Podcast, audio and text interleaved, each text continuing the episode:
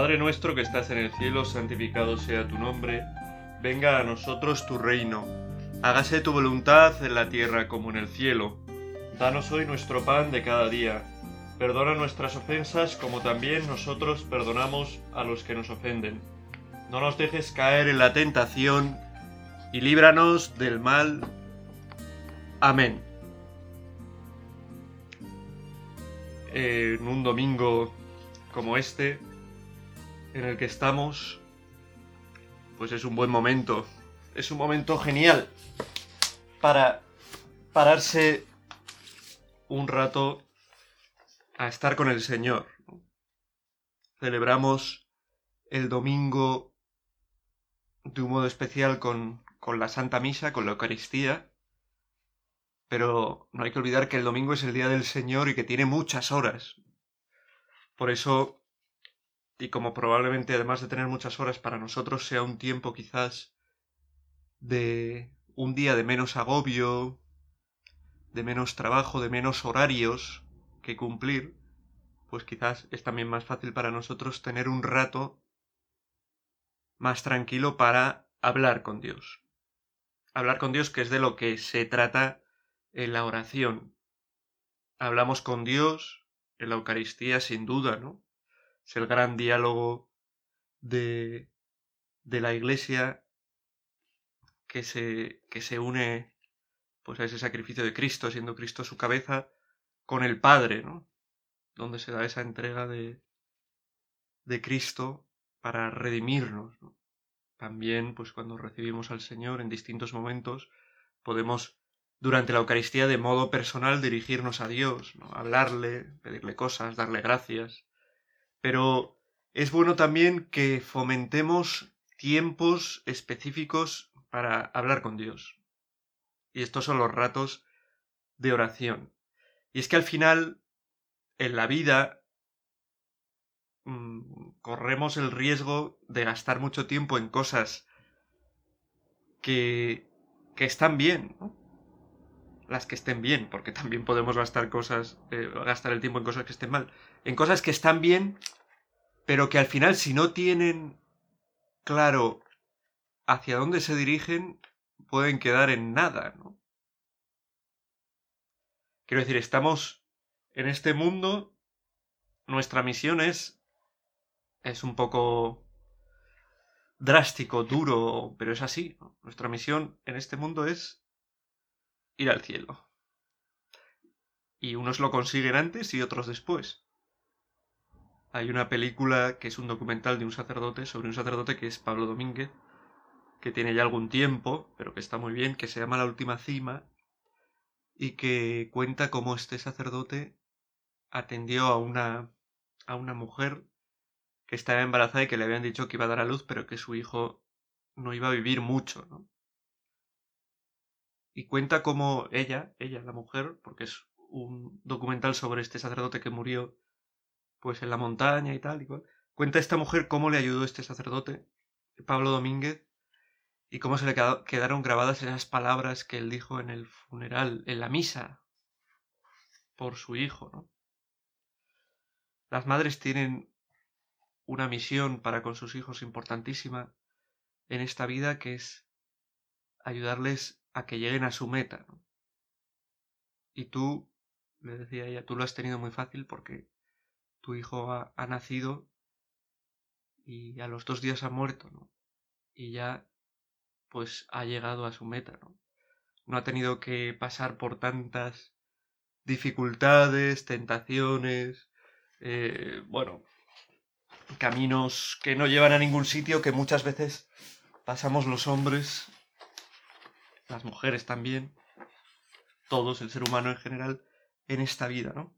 Pues en definitiva lo importante es, a pesar de ese camino, de las distintas desviaciones, de las distintas cosas que, que vivamos, no perder el norte y no perder que lo importante para que nuestra vida no sea un fracaso, porque si no será un fracaso, es que acabemos del lado de Dios.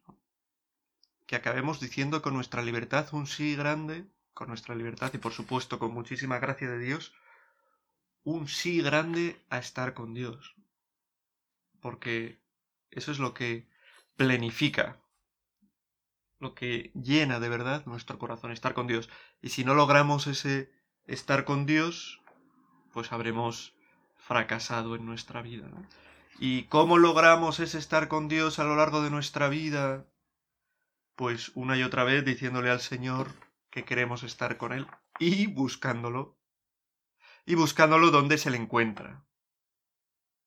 Probablemente no te vayas a encontrar con Dios, aunque Dios puede hacer maravillas a las 5 de la mañana eh, en un macro botellón, por ejemplo, ¿no? No te vayas a encontrar con Dios, pues eh, no lo sé. Pero probablemente en un sitio en el que sí te encuentras con Dios y que además lo dice Jesús, el Evangelio es encerrado en tu cuarto, rezando a tu Padre que ve lo escondido. Y tu Padre que ve lo escondido te verá y te recompensará. Y las recompensas de Dios no tienen que ver con las recompensas de este mundo, ¿no? Si haces este trabajo, si me haces este favor, te doy esto te dejo esto, ¿no? La recompensa de Dios tiene que ver con la vida eterna, con la felicidad, con las cosas que no pasan. Por eso es tan importante que hagamos oración.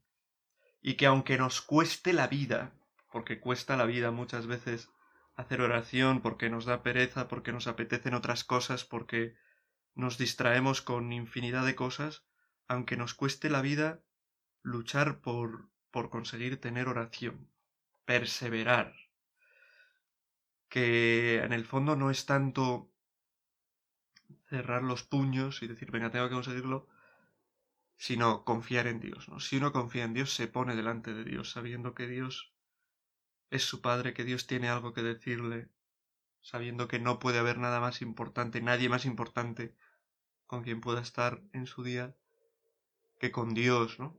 Que le ha creado, que tiene una misión para él, que tiene algo que decirle, que le, que le ha salvado, que quiere liberarle. Por eso, bueno, pues este, esta invitación a hacer oración en este día, ¿no? Y este día la vamos a hacer pues con las, con las lecturas propias de, con las lecturas propias de este domingo, ¿no? El domingo es muy rico por sus lecturas, ¿no? Los domingos, las misas del domingo y cómo la primera lectura, el Evangelio suelen estar conectados y la segunda lectura a veces nos da ideas también que nos sirven para para ilustrar, ¿no? Lo otro que hemos leído. La segunda lectura en este caso habla de la palabra de Dios. Y me parece que es muy importante, ¿no? Ya que nos vamos a poner a rezar con la palabra de Dios, escuchar estas palabras que nos dice eh, la carta a los hebreos. La palabra de Dios es viva y eficaz, más tajante que espada de doble filo. La palabra de Dios es viva y eficaz. Quiere decir que cuando nos acercamos a la palabra de Dios no podemos acercarnos como a un texto de alguien, de un texto muerto, ¿no? Como a otra obra escrita. Sobre todo si el escritor ha muerto ya, que, bueno, pues ya está, es interesante, puede ser interesante, pero, ya está, una vez leído, pues ya está. Si es muy bueno, lo lees tres o cuatro y ya está, pero la Biblia, en cambio, es que es viva, la palabra de Dios, contenida en la Sagrada Escritura, es una palabra viva y eficaz, que es capaz de transformarnos, por la que muchas veces tenemos que pasar muchas veces a lo largo de la vida, ¿no? La vida del cristiano es constantemente escuchar a lo largo de tres años, año A, año B, año C, ir escuchando los mismos evangelios, los mismos... Y muchas veces pues ni siquiera nos acordamos. Quizá no te acuerdas ni si has estado esta mañana de qué decía el evangelio, o sea que imagínate si te acordarás dentro de tres años cuando vuelva a salir. Pero nos va sonando, se nos van quedando cosas, y con esa palabra que es viva y eficaz, es con la que Dios puede actuar en nuestra vida, en nuestro corazón, hacernos resonar cosas, hacer que tengamos eh, pues intuiciones, que nos vengan cosas a, a la mente, sentir que Dios que Dios nos habla, que Dios se dirige a nosotros, con esa palabra que es viva y eficaz, que es la palabra de Dios. Bueno, pues vamos a profundizar con este espíritu, con este deseo de, de penetrar en una palabra de Dios que nos habla, que se dirige a nosotros, vamos a, a realizar esta meditación en este, en este domingo 28.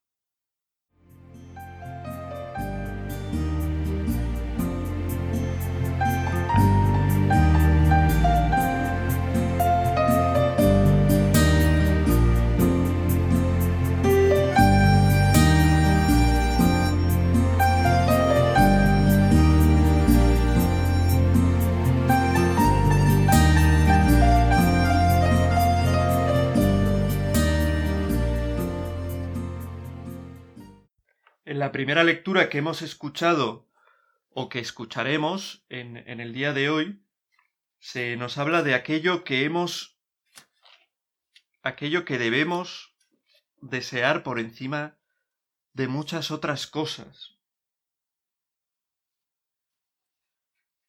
Aquello que debemos preferir a cetros, tronos, a...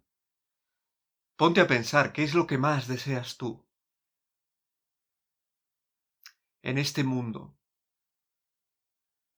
Un trabajo, una persona, un amor.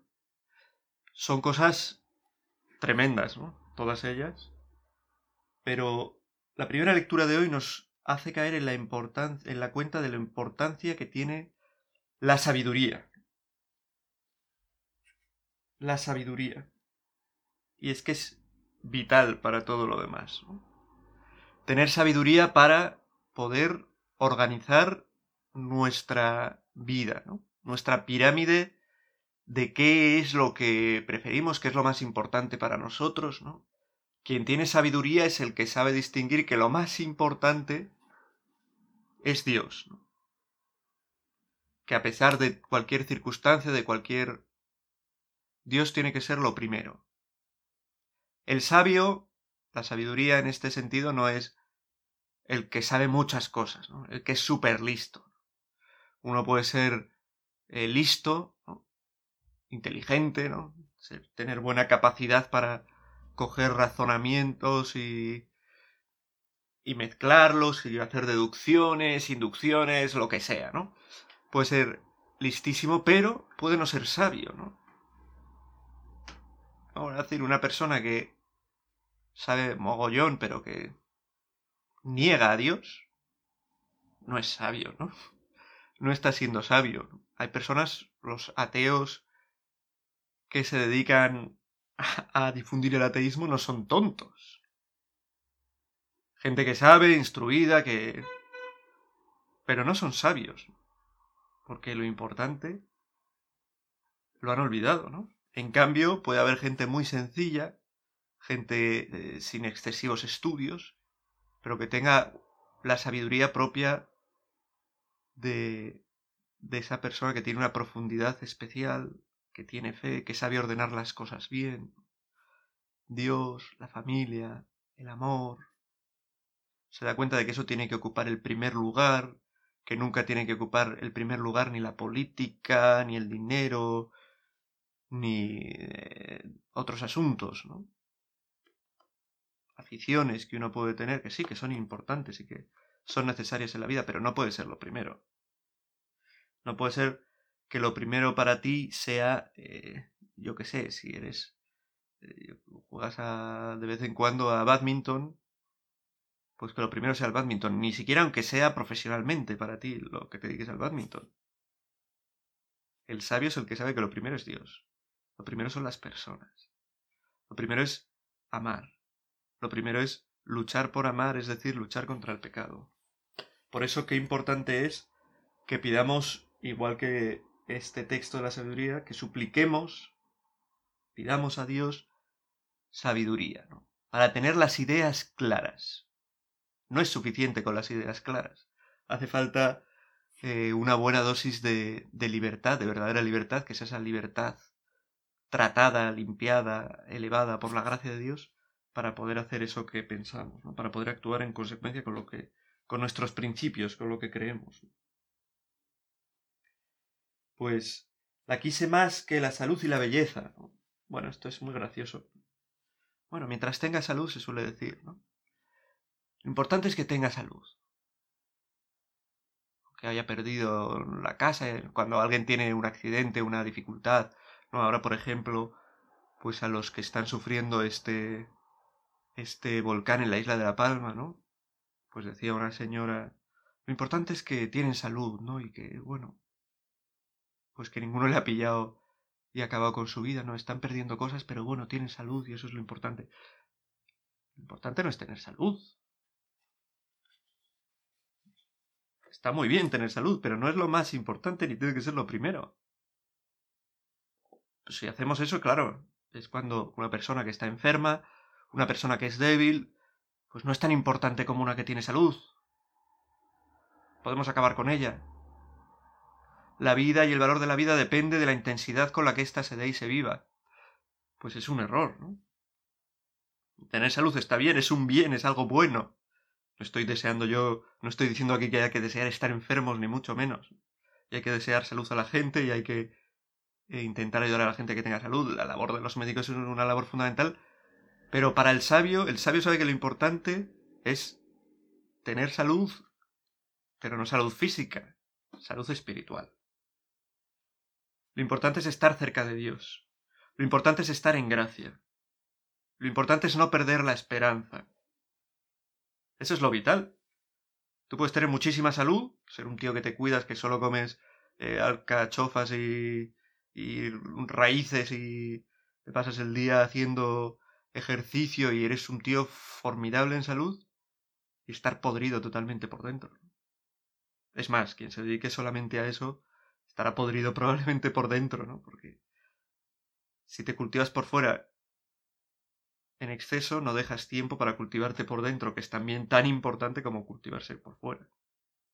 El sabio es el que se da cuenta de que tiene que cultivarse por dentro, para poder acercarse a los bienes de arriba, entre ellos a Dios. Uno se cultiva por dentro con una buena lectura, viendo algo que eleve su espíritu, ¿no? una película, una serie, algo que, que le ayude a crecer, con conversaciones profundas, pensando sobre las cosas, rezando. Esto es importante. Esta es la verdadera sabiduría. La que se cultiva también, ¿no? La que se cuida y la que tenemos que pedir a Dios. Con ella, termina diciendo esta lectura, me vinieron todos los bienes juntos al final quien tiene sabiduría, quien es sabio, quien sabe ordenar las cosas y colocar cada cosa en su lugar, es realmente el que acaba obteniendo todos los bienes. Le vienen todos los bienes juntos. Pues eh, vamos a pedir esta sabiduría, ¿no? Al Señor, darnos cuenta de lo que, que lo importante es tener las ideas claras, tener una jerarquía de nuestros valores, de qué valoramos como lo máximo, como lo segundo, como lo siguiente, clara. ¿no? Teniendo eso claro, después necesitamos mucha gracia de Dios para vivirlo. Para vivirlo. Y el Evangelio está relacionado con esto, ¿no? Porque en el Evangelio le preguntan a Jesús sobre esto. ¿Qué es lo más importante? ¿Qué es lo que tenemos que tener primero en nuestra escala de valores? ¿Qué es lo que tiene que llenar nuestra vida? ¿Qué es lo que tenemos que cuidar con más esmero. En aquel tiempo, cuando salía Jesús al camino, se le acercó uno corriendo, se arrodilló y ante él y le preguntó Maestro bueno, ¿qué haré para heredar la vida eterna? Para nosotros, claro, tiene que ser lo importante la vida eterna, si no esto nos parecería una chorrada, ¿no? Si no creemos en la vida eterna, que alguien haga esta pregunta, diremos, pero qué, sentido tiene esta pregunta? ¿Y la vida eterna qué es eso? Si no existe. Si somos finitos, si nos vamos a acabar, ¿no? Pero nosotros sabemos que no somos finitos, ¿no? Y pedimos al Señor esta sabiduría para entender lo que Él va a contestar a este joven que se le acerca y le pregunta por qué es lo importante. ¿Qué es lo importante? Y Jesús, bueno, le dice que lo importante es cumplir los mandamientos. Ya sabes, los mandamientos, no matarás, no cometerás adulterio. A nosotros nos puede parecer poca cosa, ¿no? Pero es que los mandamientos son esa senda hacia la vida eterna. Esa senda del sabio, el sabio el que sabe que lo importante es estar junto a Dios, sabe que para llegar a Dios lo importante es seguir un camino y ese es el camino que nos marcan los mandamientos, ¿no? ¿Cómo valoras tú los mandamientos? ¿Son para ti importantes? ¿Te parecen simplemente prohibiciones aleatorias? Bueno, vamos a pedirle al Señor que nos ayude a valorar la grandeza de los mandamientos que tenemos inscritos en nuestro corazón y que Él nos recuerda y que nos hablan de aquella vida para hacer el bien, de aquella vida pues grande, una vida en plenitud a la que estamos llamados.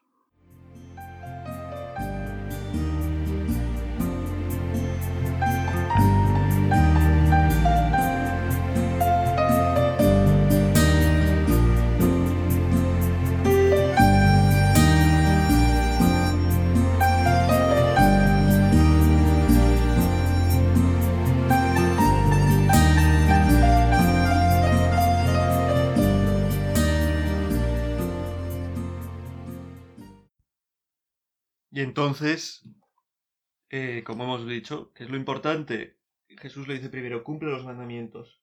Y Jesús le dice segundo, él le dice, el chaval le dice, eso ya lo hago. Bueno. Y Jesús no le dice, venga, ¿qué vas a hacer tú eso? Diciendo, eso es lo que tú te crees. No, no, no. Que es lo que nos diría a nosotros si le decimos, eso ya lo cumplo. Pues. Pues no, Jesús reconoce que, que sí lo cumple, ¿no? Era un buen chaval. Era un buen chaval este del Evangelio. Pero le pide un poco más, ¿no? Pues vende todo y sígueme. Y. ¡Ay! Se marchó triste. Y esto nos tiene que hacer pensar a nosotros. ¿no? Nosotros, si Jesús nos pidiera entregarlo todo, ¿nos marcharíamos tristes y dejaríamos de seguirle o lo haríamos? ¿Qué es lo que a nosotros nos mueve? ¿Qué es lo que te enciende de verdad? ¿Seguir a Dios, la vida eterna, la felicidad plena? ¿U otras cosas a las que no estás dispuesto, no estás dispuesta a, a dejarlas, a rechazarlas, porque son para ti importantes, incluso más importantes que Dios y la vida eterna? Bueno, al joven rico, ¿qué le hace? ¿Qué parece que le mueve? Desde luego le mueve Dios. ¿no? Joder, ve a Jesús de lejos, perdón, joder. Ve a Jesús de lejos y sale corriendo. Y se postra delante de él. Bueno, muchas veces nosotros hacemos eso también. Nos gusta mucho postrarnos delante de Jesús, que está muy bien, ¿no? Reconocerle, adorarle, preguntarle. Pero a veces buscamos, como el joven rico, a Jesús, pues... Y, lo queremos en la medida que no mm, interfiera con nuestros planes, ¿no? Con los deseos de nuestro corazón, ¿no? que desea otras cosas, además de, de a Dios y cumplir su voluntad. El joven rico quería mucho a Jesús. Está con él y acaba yéndose triste. Quizá porque se da cuenta de que no quiere tanto a Jesús como pensaba. Quizá porque se da cuenta de que quiere más al dinero que a Jesús. Se véndelo todo, dice el Evangelio. Se fue triste porque era muy rico y no está dispuesto a renunciar a todo eso. Sus riquezas las quería de verdad. A nosotros Jesús, como este joven rico, nos llama también a cumplir los mandamientos y nos manda también a seguirle cada vez más. Lo de seguir a Jesús no es solamente, yo que sé, para los monjes o los frailes o los... Claro, esos les pide literalmente dejar todo, ¿no? Pero a quien le llama a otro camino le pide también dejar muchas cosas. A quien le llama a formar una familia le pide vivir también honradamente, ser un buen cristiano, le pide también compartir, le pide también renunciar a otras cosas que quizá le hubieran gustado, como tener un cochazo, como como vivir todo el día haciendo viajes y una vida sin estar agarrado, sin estar atado a nadie. Jesús nos pide que nos atemos a Él, que estemos atados a Él, directamente o atados a Él a través de tu esposa, de tu esposo, de tu familia. Si nos atamos a otras cosas, al dinero, al trabajo, a yo que sé qué, al placer, a los donuts, bueno, he dicho una chorrada, pero si nos atamos a esas cosas, nos marcharemos tristes. El sabio, uniendo con la primera lectura, es el que se da cuenta de que lo importante es atarse a Jesús. Estar dispuesto a hacer lo que Él nos pida, sea lo que sea. El joven rico se emocionaba delante de Jesús, pero esa emoción es una emoción falsa.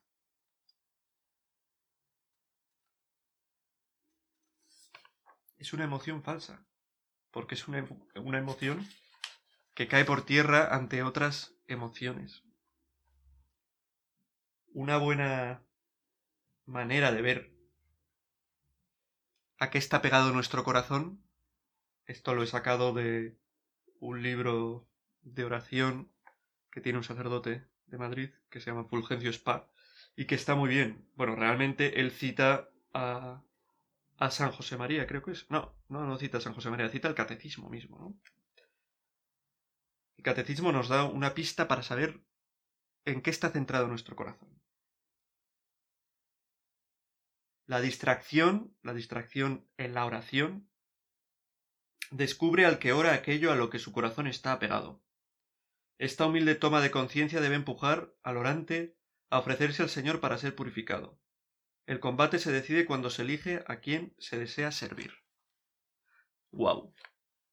Llevamos un rato, llevas un rato haciendo este rato de, de meditación, de oración, y puedes ver eh, en qué está pegado tu corazón.